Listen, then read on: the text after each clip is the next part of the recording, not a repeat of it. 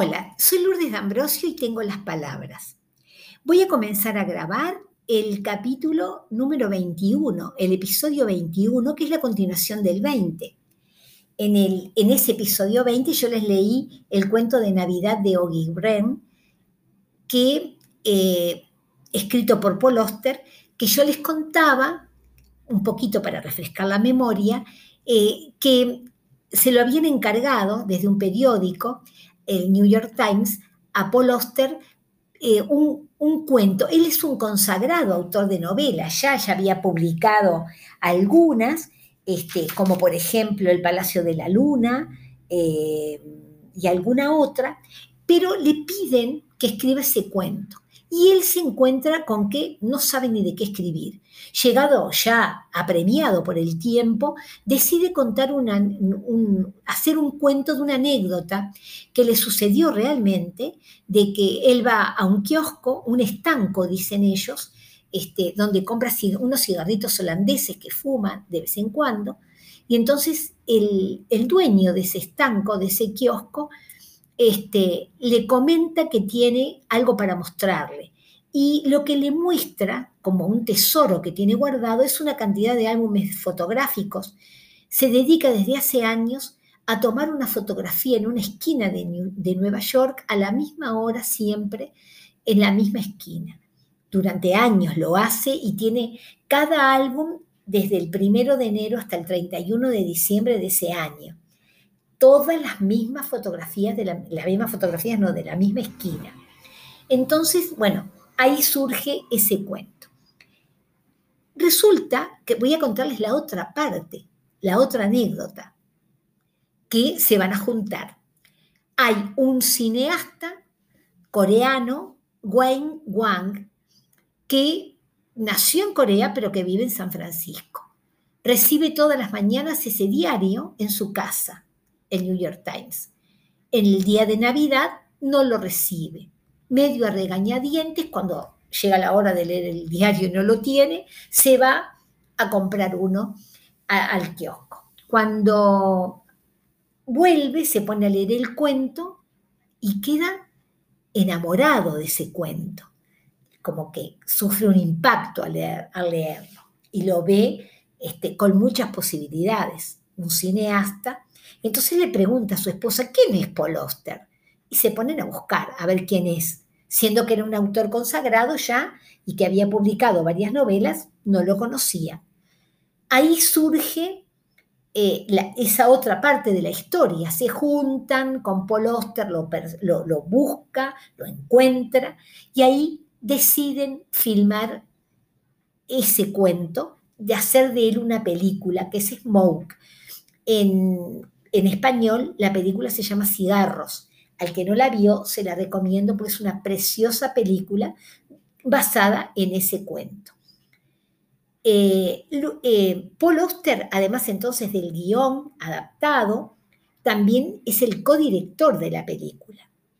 Con tanto éxito, es una película de culto, Cigarros, que luego Paul Oster dirige una especie de segunda parte que se llama Blue in the Face, que este, se, publica unos años después, esta otra película, que la graba, que la, la dirige él.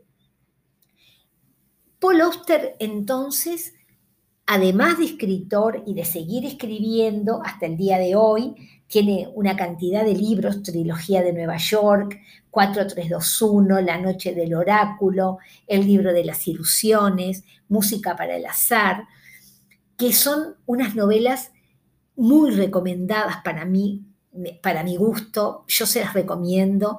Es una persona que escribe de una manera espectacular, con anécdotas muy, este, muy reales.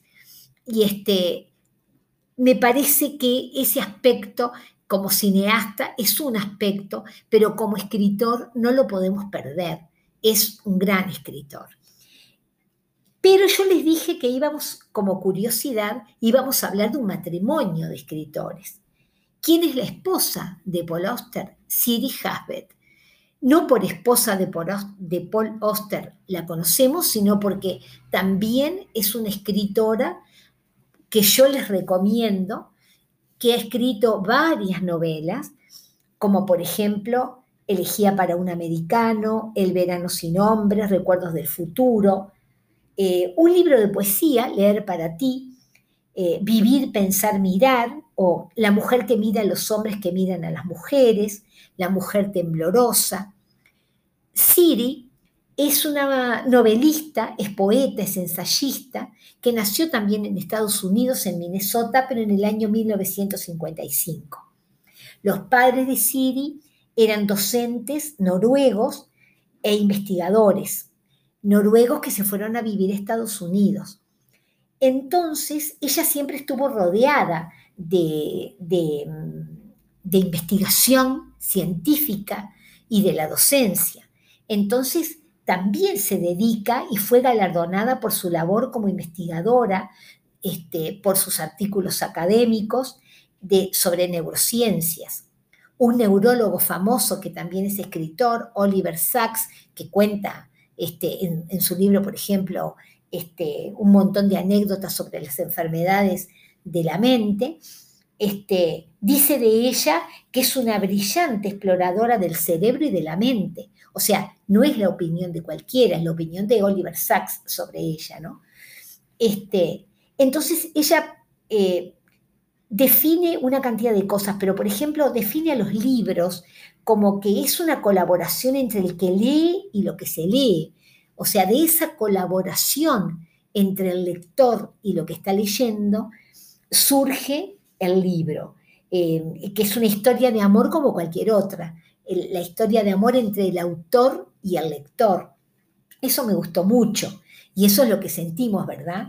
Este, bueno, eh, escribe ensayos, por ejemplo, el libro La mujer temblorosa nos habla, ella está dando una conferencia de prensa y resulta que empieza a temblar, va a hablar sobre su padre, este, o sobre la muerte de su padre, que es un docente, y comienza a temblar, y a temblar, y a temblar, y a temblar, y no sabe qué pasa con eso. Entonces le hacen un montón de estudios, y bueno, el libro La mujer temblorosa habla de, su enfermedad, de por qué, cómo, cómo tiene que enfrentarse a ella, lo que siente, lo que vive y todos los cuenta de los estudios que le tuvieron que hacer para poder superarla. Es una mujer que sufre muchas migrañas, que tiene un montón de problemas, entonces ella eh, se dedicó a estudiarse a sí misma y a publicar las investigaciones que hizo sobre lo, que le sucedió. Pero además, eh, con respecto a las novelas, les puedo decir que son preciosas. Por ejemplo, en Elegía para un americano eh, es una novela muy linda, una novela corta, este, muy atractiva y muy emotiva. Eh, muere un, señor y sus hijos ya adultos van a hacerse cargo de la casa y de las cosas que quedaron de su padre. En, ese en, esa revisación que hacen de todo lo que está en esa casa, encuentran una carta, revisando un baúl, una carta que, que su padre escribió con algo que ellos, contando una anécdota o escribiéndole a una mujer y algo que ellos desconocen en realidad eh, de, de, la, de, esa época en que su padre era joven, de esa mujer, empiezan a averiguar qué pasa y es un canto entonces a la, eh, una alabanza a ese padre, a la vida del padre, a la relación de los hijos, al duelo que tienen que hacer. Este, muy, muy lindo libro. Otro muy recomendado, porque a mí me encantó, este, que es El verano sin hombres. Este es otra cosa. Este, una pareja de muchos años, el hombre un día llega y le dice a su esposa, que ya no siente lo mismo, que se enamoró de otra mujer, este, de una compañera de trabajo, este, que es unos cuantos años más joven que ella, y entonces ella eh, la toma tan de sorpresa esa situación, eso que menciona su marido, que, que cae en una depresión al verse sola, y bueno, tal es la depresión que tienen que internarla unos días, y cuando ella este, sale de esa internación, le dan el alta, decide irse un tiempo a vivir con su madre, a un pueblo donde vive su madre.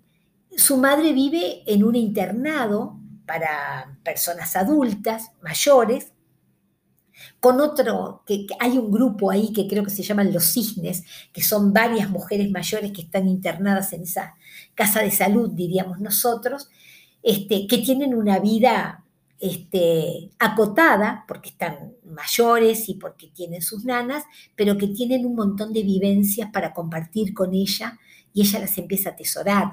También se vincula con jóvenes porque empieza a dar clases en una especie de liceo que hay en la zona, eh, conoce a un montón de cosas, o sea, ese verano que ella pasa ahí con toda esa gente en ese pueblo donde, fue donde se desarrolló su niñez, este, da pie a ese libro precioso que se llama El verano sin nombre. Es una novela también que se las recomiendo. Luego este, tenemos a la Siri Hasbert, poetisa, que escribe Leer para ti, una, una serie de poemas recogidos en este libro. Luego eh, tenemos otros libros, por ejemplo, Vivir, Pensar, Mirar. Eh, este es un ensayo en el que habla sobre, em, sobre arte, sobre cómo observar las obras de arte. Después hay otro que se llama La mujer que mira a los hombres que miran a las mujeres, que es una especie de, de manifiesto feminista en el que ella desarrolla su teoría. y hay algunos otros, por ejemplo, Recuerdos del Futuro, em, o Todo cuanto amé, que también es una preciosa novela que hace el recorrido de una vida, este, sobre, habla de los límites de la identidad, de las crisis que sufre la gente cuando hay cambios en su vida. Eh, la verdad este, que por eso yo quería eh, dedicarme a este matrimonio, porque tanto Paul Oster como Siri Hasbet, cada uno por su lado, han escrito cosas valiosísimas valiosísimas en cuanto a lo literario, pero también en cuanto a formas de escribir diferentes, sobre temas diferentes, pero grandes aportes, tanto uno como el otro.